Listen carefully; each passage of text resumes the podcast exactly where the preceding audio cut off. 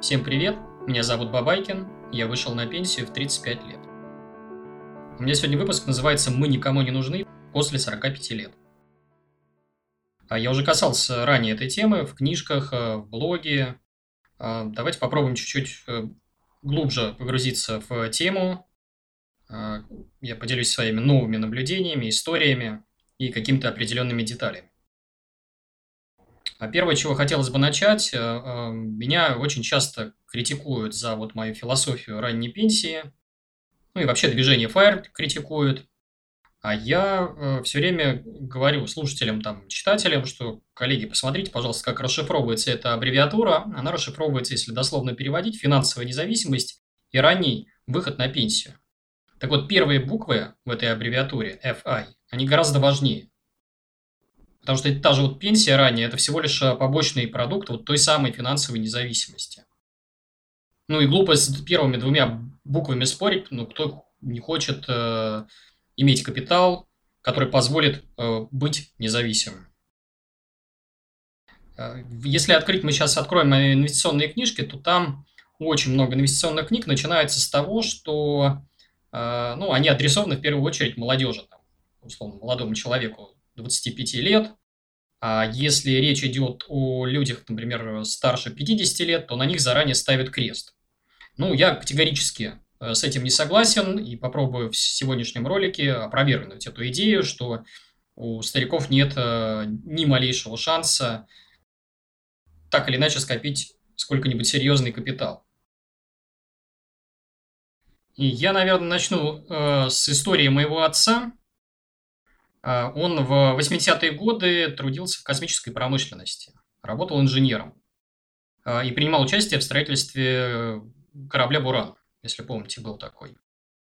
Программу закрыли, у нас вот развалился СССР, вы помните все эти вот события, и потом вот весь его труд, как сказать, пошел, пошел ушел в никуда. То есть сейчас эти там, космические челноки стоят где-то там на ВДНХ, кажется. Ну, то есть они никому, никому не нужны оказались. Это была катастрофа. А, вот, вот те, на начало 90-х годов для многих наших соотечественников, если не для всех. Но у отца было тогда достаточно много энергии и задора. То есть он успел перестроиться. А, если вспоминать там начало 90-х годов, он пошел там чуть ли не с лопаты а, начинал, устроился в строительную компанию, и потом Э, попытался сам то же самое делать, что и, и э, его заказчик. Открыл свою фирму, и у него дела пошли в гору. Ну, например, если вот вспоминать э, 98 год, то он вот на, в, тот кризис, он озолотился. Потому что, то есть, были люди, которые все потеряли, а были люди, которые очень неплохо заработали. Вот как раз он попал вот э, в число тех, кто заработал. А, и все было здорово, но вот в 2008 году был еще один кризис случился, он его как раз добил. То есть у него фирма обанкротилась, доходы упали до нуля, и, а энергии уже на построение нового бизнеса практически не было. И я с ним, то есть я за ним, во-первых, наблюдал в те годы, много беседовал. Э, я ему задавал вопрос, слушай, говорю, отец, а сколько ты вообще, вот через тебя денег прошло? Он говорит, сынок, наверное, больше миллиона долларов. Э, я говорю, а как же так? Ты, ты же ну, должен был хоть что-то э, скопить. А из того, что он скопил, у него в основном весь капитал остался в неких пассивах. Это жилая недвижимость, квартира э, четырехкомнатная, хорошая, э, которая приличных денег стоит, и недвижимость у моря, он в Черногории квартиру покупал.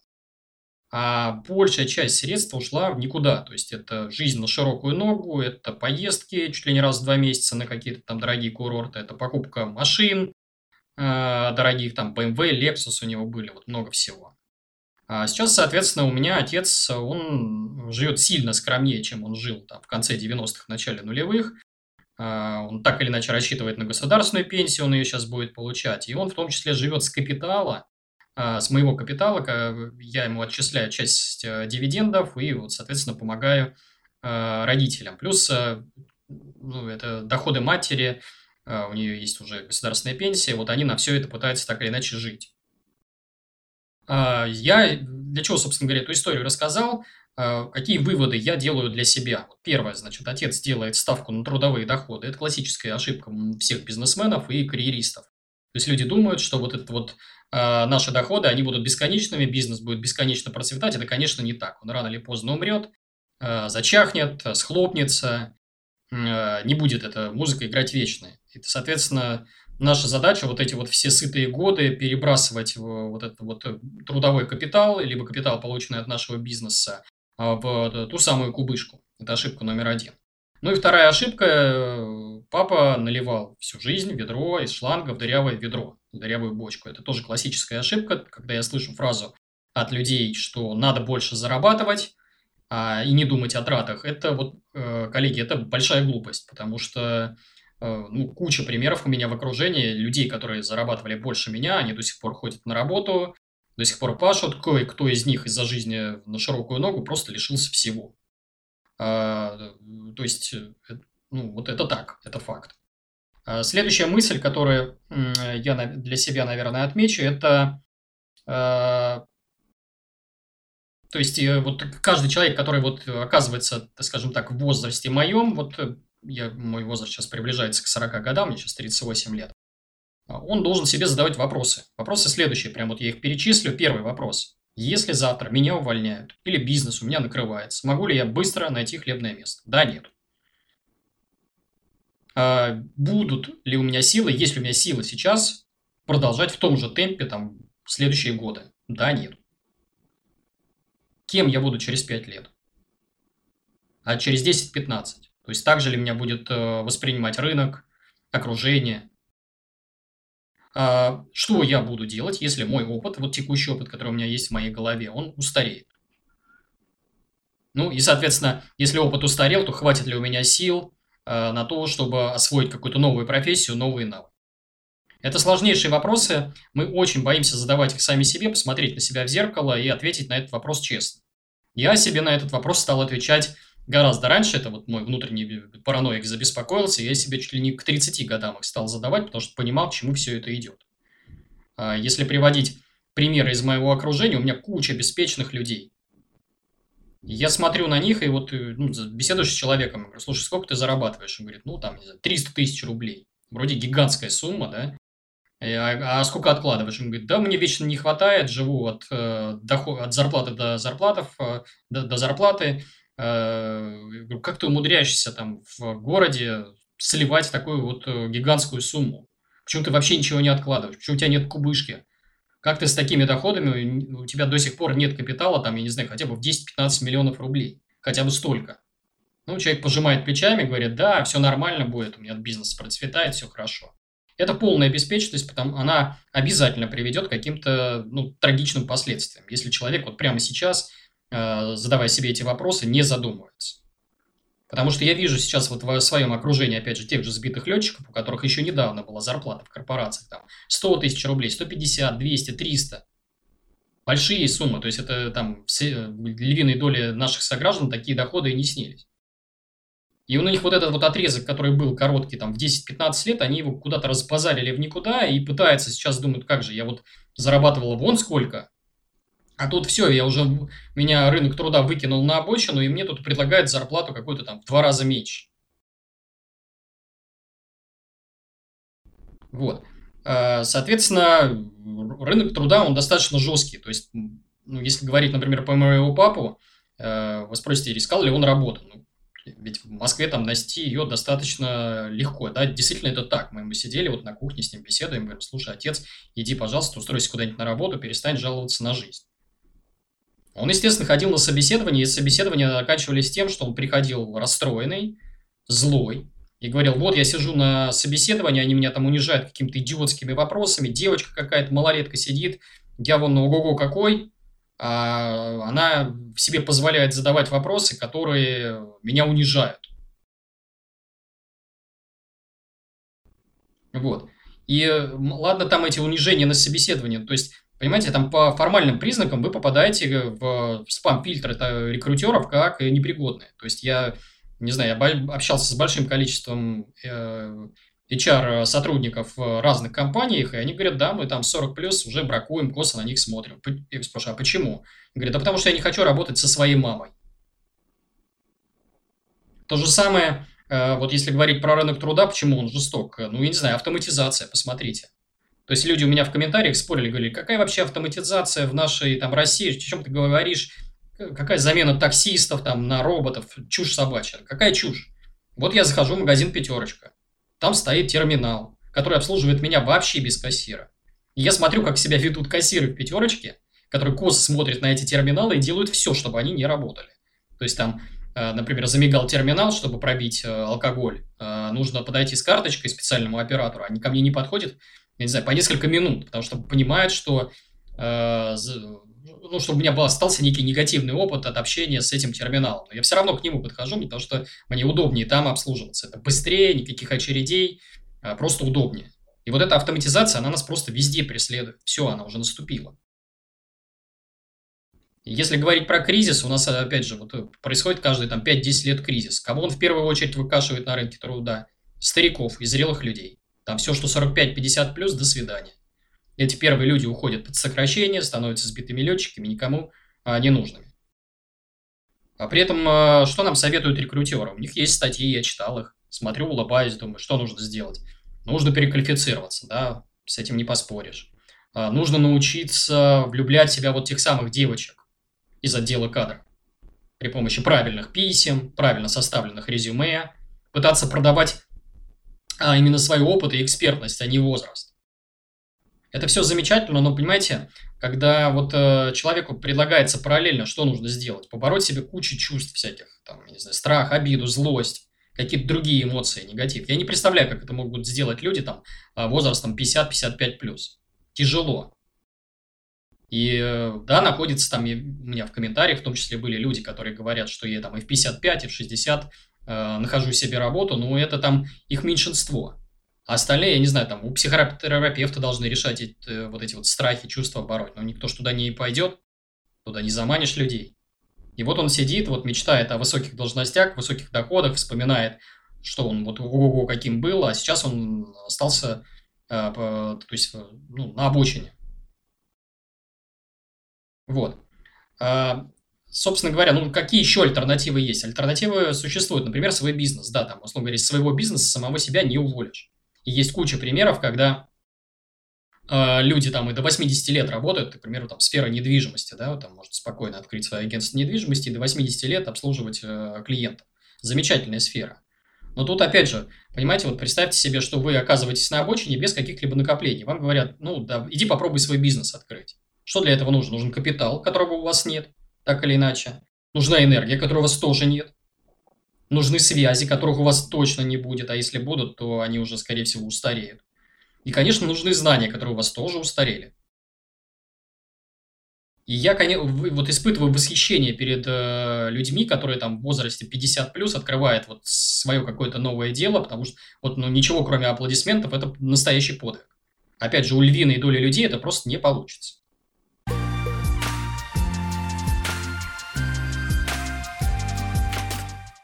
Настало время для нативной интеграции. Вы постоянно в комментариях спрашиваете меня о том, как пробить потолок доходов и за счет чего откладывать деньги. Вот вам ответ. Минимальный доход эксперта в недвижимости – полтора миллиона рублей в год. Это в среднем 125 тысяч рублей в месяц. Топовые эксперты в недвижимости зарабатывают 5 миллионов рублей в год, и это 416 тысяч рублей в месяц. Перечислю основные преимущества профессии эксперт в недвижимости. Первое – это отсутствие потолка доходов. Второе – это гибкий график работы. И третье – это возможность заработать на квартиру за первые три года работы. Я советую идти учиться к Сергею Смирнову. Сергей – самый популярный эксперт на рынке недвижимости России. За 12 лет он обучил 17 тысяч агентов в 47 городах России. Еще он помогал Сбербанку в развитии продукта «Дом Клик». В этом году Сергей открыл школу экспертов в недвижимости и запустил обучающий курс «Сертифицированный эксперт в недвижимости». Главная особенность школы в том, что это не просто курсы, а почти гарантированное трудоустройство и увеличение дохода в два раза, если вы уже действующий агент. Пример. Один из выпускников мартовского курса уже заработал 400 тысяч рублей. Это 100 тысяч рублей в месяц. В описании есть ссылка на ближайший курс Сергея Смирнова. По промокоду «Пенсия35» вы получите максимальную скидку 15%. Но количество билетов со скидкой ограничено. Их всего 20 штук. Успейте записаться на курс. Теперь, собственно говоря, про... А что же с этим делать-то? Я предлагаю набор, э, то есть план такой аварийный, как могут действовать пенсионеры, это то, что могут себе позволить там ну, большое число наших сограждан. А, ну, спасение, конечно, одно из спасений – это инвестирование. А, Причем, если говорить про пенсионеров, как они себя должны вести вот в этом возрасте, там, 45-50 плюс. А, первое, соответственно, что это? Ни, ни, ни в коем случае не участвовать в авантюрах любых. Все эти высокие доходности, какие-то пирамиды, хайпы, еще что-то. Это все не для пенсионера. У вас хоть какой-то капитал уже, наверное, накопился в этом возрасте, и его нельзя э, ставить, скажем так, на красный или на черный. Ни в коем случае. Далее, соответственно, у вас портфель должен быть заточен под вот, вот некую, э, то есть он должен быть таким пенсионным, то есть приличное количество облигаций, возможно, коммерческая недвижимость. Если акции, то дивидендные и надежные, то есть это вот специально отдельная стратегия, отдельный подход, про него чуть-чуть позже поговорим. А, одно из моих любимых занятий – это инвентаризация вот э, пассивов. То есть у людей в зрелом возрасте так или иначе они успевают обрасти кучей всяких, а, ну, э, скажем так, активов-пассивов. Да? А, это что может быть? Это может быть какой-то дачный участок, это может быть автомобиль, это может быть э, жилплощадь какая-то лишняя, там, да, полученная по наследству, там, это может быть э, жилье, к примеру, в престижном районе э, в центре Москвы. Э, и человек, например, продавая такое ли жилье и переселяясь куда-нибудь на окраине, может вытаскивать из капитала там несколько миллионов рублей и так или иначе жить на них, да, то есть получать себе приличный доход, там, измеряемый в десятки тысяч рублей. То есть их подход к инвестированию, он отличается от того, что нам советуют в книжке для молодежи, когда там 90% в акциях и так далее. Здесь надо немножко по-другому действовать. И у меня перед глазами пример а, вот э, как раз такого пенсионера, а, точнее пенсионерки, это Лариса Морозова, наша дивидендная бабушка. Я восхищаюсь этой женщиной. Чем она примечательна? Это женщина, которая в 53 года, э, в 2008 году э, попала впервые на фондовый рынок, изучила его досконально, поняла, подобрала для себя стратегию дивидендную, она достаточно популярная сейчас стратегия, а, то есть, соответственно, стаж ее инвестирования больше 12 лет. И она, э, ну, сейчас пришла к тому, что, вот по моим ощущениям, я прикидывал ее примерные доходы с дивидендов, плюс она еще курсы ведет, а, на Телеграме зарабатывает. То есть, э, это сотни тысяч рублей. И это, то есть, у меня этот опыт вызывает восхищение. Когда мне в комментариях говорят, что мне уже там 45, и куда мне вообще инвестировать, я им говорю, идите, посмотрите в YouTube, пожалуйста, найдите Ларису Морозову, ее интервью, там, как жить э, с дивидендов, и просто посмотрите, ее опыт вас э, как минимум удивит, а возможно кого-то шокирует. И самое интересное, что Лариса вот эту вот методику дивидендного инвестирования, она ее описала, э, положила в формат курсов и так или иначе просто вот показывает, а как вообще, собственно говоря, нужно инвестировать в зрелом возрасте. Просто берите и копируйте, что еще нужно. Следующая мысль, очень важная. А, у стариков вообще, вот я наблюдая за ними, я вижу у них много достаточно странных телодвижений, если говорить про инвестирование. А, ну, например, есть такой достаточно мерзкий термин наших чиновников, это возраст дожития и ожидаемая продолжительность жизни. То есть я когда слышу этот термин, я немного морщусь. Но при этом старики, они тоже взялись на вооружение этот термин, и они вот в буквальном смысле доживают на пенсии. И я себе задался вопросом, а зачем они вообще это делают, и должны ли мы повторять их опыт. Опять же, приведу пример моей бабули, ей э, 85 лет. У нее, на самом деле, проблем-то финансовых как таковых нет.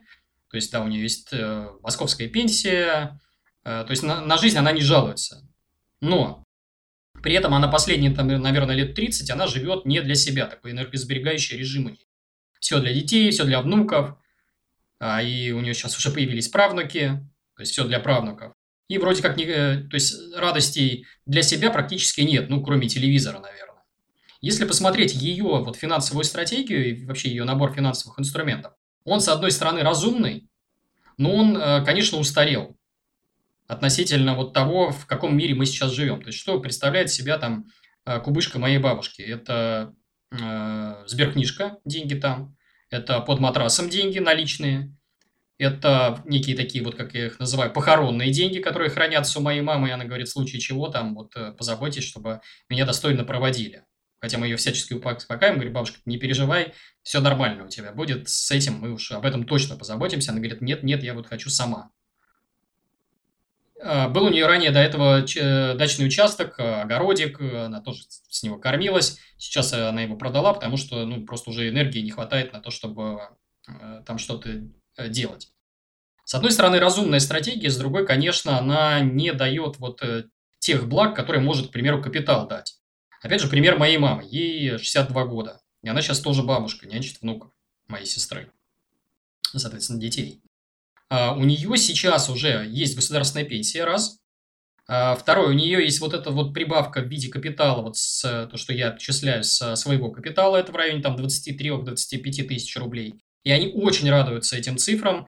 А то есть, опять же, когда мне говорят, что ну вот ваши вот эти много миллионов рублей не накопить, э, коллеги, я опять же призываю, вы будете радоваться ежемесячному приходу там 20 тысяч, 25 тысяч рублей точно так же, как я радуюсь там приходу своих дивидендов несколько сотен тысяч рублей. Разницы никакой. Это при, очень, ну, это замечательный бонус. Вот. А, и у родителей, соответственно, у мамы, у нее есть э, пассивы. Это, а, соответственно, есть недвижимость у моря в Черногории. Я писал у себя в блоге про эту статью. И они вот э, последние, наверное, года полтора-два пытаются эту квартиру продать, мои родители. А, ну, сейчас немножко вмешалась пандемия, рынок э, низкий был но думаю, что в течение года мы продадим это э, жилье у моря, потому что оно нам, в принципе, не нужно. Опять же, там получится высвободить примерно 50 тысяч евро. Если переводить это в дивиденды, то это будет, э, я не знаю, ну, 1025 э, и 27 тысяч, может быть, даже рублей, можно такой портфель составить, чтобы каждый месяц получать еще 25 тысяч рублей. Разве это плохо? То есть, получается, это уже уровень жизни, там не две пенсии, там 20 плюс 20, 40 тысяч рублей, а это добавляется еще лишние, там, к примеру, 50 тысяч рублей. И это уже, в принципе, достойный уровень даже для Москвы. Немножко скромно придется жить, но все равно э, люди будут не бедствовать. Кроме того, опять же, у них есть у родителей еще одна опция, которой они пока, конечно, не собираются воспользоваться, но тем не менее она есть. То есть они сейчас живут в четырехкомнатной квартире э, на западе Москвы. В этой квартире живет большая семья, моя сестра, ее дети трое и родители мои. А квартира приличная, то есть она стоит, э, не знаю, там, ну, больше 23-25 миллионов рублей. Они, в принципе, могли бы разменять эту квартиру, э, продать, э, найти, к примеру, трешку в каком-то спальнике, за МКАДом или около МКАДа, переехать и высвободить часть средств. То есть мы прикидывали с агентами, с риэлторами, у нас получалась цифра, что можно, можно вытащить из вот этих вот пассивов из капитала лишние там 5-7 миллионов рублей, то есть еще 20-25 тысяч рублей. Тоже этой опцией можно воспользоваться и жить на это. А, они, конечно, обросли корнями в своем районе, пока не планируют э, его покидать, им все нравится, все устраивает, все близкие рядом, но тем не менее, такая опция есть. Вот такой вот план э, для моей э, мамы. Что еще? Я вот в комментариях нарывался на такую реплику, что да что там ваш капитал, все сгорит, прогорит, надо в детей инвестировать. Коллеги, опять же, вот вы можете проинвестировать там в двух детей, в трех, дать им образование, воспитание правильное, но на старости лет обнаружить, что никто вам этот стакан воды не подаст. То есть э, такой риск есть. И делать ставку только на то, что ваши дети будут заботиться о вас, ну это беспечность такая же. А вдруг у них будут сложные финансовые проблемы? Там, кредиты, еще что-то, куча детей, они, вы придете к ним и скажете, там, сыночек, помоги, а он скажет, ты извини, мам, а я сам весь в долгах, э, мне надо там детей поднимать, э, ипотеку выплачивать, отстань. То есть эта стратегия инвестирования в детей, она, конечно, хороша с точки зрения поддержки близких, но вот с точки зрения финансовой поддержки я бы на нее не рассчитывал. В первую очередь рассчитывал бы на себя. А теперь э, обращаюсь, наверное, к людям чуть помоложе, а, хотя, опять же, ну, то есть диапазон 25-40 лет. А, вот как вы думаете, вот ближайшие годы во что будут вкладывать миллионы долларов и рублей люди? Цацки, недвижимость, тачки, там, эмоции, еще что-то? Да нет, конечно. Люди будут покупать себе время. Потому что им, конечно, хочется пожить и остаться на этом свете подольше. Благо технологии и вот уровень медицины и уровень развития общества позволяет это сделать. То есть у нас, э, смотрите, э, горизонт планирования вот э, тех самых 25-40-летних, он уже будет составлять минимум там 50 лет вперед. может больше, может даже 70 лет, мы не знаем, вот к чему наука придет. Будет нарастать неравенство, совершенно точно. То есть у нас будут есть э, так называемые обычные люди, которые будут там до своих там, 80 лет доживать, и тюнингованные люди, которые смогут себе там сердце, почки, там, печень или еще что-то там заменить при помощи там доноров или еще чего-то. Опять же, что помогает людям жить подольше? Набор совершенно простых вещей. Там движение, правильное питание, экология и отсутствие минимизации стресса. Все это дает капитал. Он решает этот вопрос. И, соответственно, все будет сводиться к чему? К покупке вот тех самых благ, которые нам э, позволят в этом мире задержаться чуть подольше. Там свежий воздух, правильное питание, еда, вода нормальная, лес рядом, медицина и прочее. Если, э, э, то есть вот сейчас вопрос инвестирования, он как никогда актуален для современного поколения, вот для таких, как мы, потому что возможно, возможно, что мы в среднем будем до, э, жить дольше, чем наши предки. И вот этот вот тот самый возраст дожития, он просто там удвоится. А если подытожить вот сегодняшний выпуск, я его хочу подытожить с следующим моментом. А, первый момент фактор. Вы Э, должны принять тот факт, что у нас не будет государственной пенсии. С этим просто глупо спорить, сами чиновники нам уже про это уже не то что намекают, они кричат. Нет у нас этого. Наличие э, капитала и вообще сам факт инвестирования – это э, ну, не просто норма, это обязанность каждого из нас. И когда у меня там в комментариях троллят и шутят на этом, этот счет, я просто развожу руки, я негодую. То есть, а что ты будешь делать в старости? когда тебе там 50, 60, 70, 80 лет в зрелом возрасте. А, что дает капитал? Ну, как минимум, это резервный фонд. Даже если сумма небольшая, там несколько миллионов рублей, это возможность там э, оплатить э, сложную операцию, возможность получить нормальную медицину, уход и так далее. Что еще может капитал давать? Это э, совершенно новый уровень качества, то есть новое качество жизни. Мы совершенно другом уровне будем жить при наличии капитала. Это, э, помимо этого, достоинство, конечно. То есть я, например, не хочу, чтобы мои дети, чтобы я был для своих э, детей э, обузой. Пусть они заботятся там о себе сами, но я не хочу, чтобы они там, условно говоря, вот, э, да, мне нужна их поддержка будет в старости, но мне не нужны будут их деньги. Я сам на себе заработаю этот капитал, точнее, уже заработал. Вот, ну и, соответственно, вот эта вот треть жизни, которую мы вот списываем в утиль, большинство стариков, она у нас будет полноценной, насыщенной. Там возраст от 50 до 80 лет. То есть это никакое не доживание, это вот еще одна яркая треть жизни. По-моему, ради этого стоит инвестировать. Если вы не согласны, пишите в комментариях. А, напоследок я призываю подписаться на мой YouTube-канал, оставлять здесь комментарии и лайки. Почему? Потому что это мне помогает пробить алгоритмы YouTube, и чтобы мои идеи доходили до Э, вас и до других э, зрителей. Кроме того, у меня есть Telegram, в котором я выкладываю те идеи и мысли, которых не будет в YouTube. Есть Instagram, где я э, выкладываю веселые картинки о ранней пенсии, об инвестировании. Тоже отдельный формат, обязательно подпишитесь. И э, у меня есть две книжки. Одна из них называется «На пенсию в 35», вторая «Факт Юмани». Эти книжки э, – это обобщение моего опыта, э, я все, что знаю, рассказал в рамках этих книг. Есть формат электронный, есть формат э, аудио, книги MP3. Эм Приобретайте, то есть книжки стоят копейки, там 176 рублей.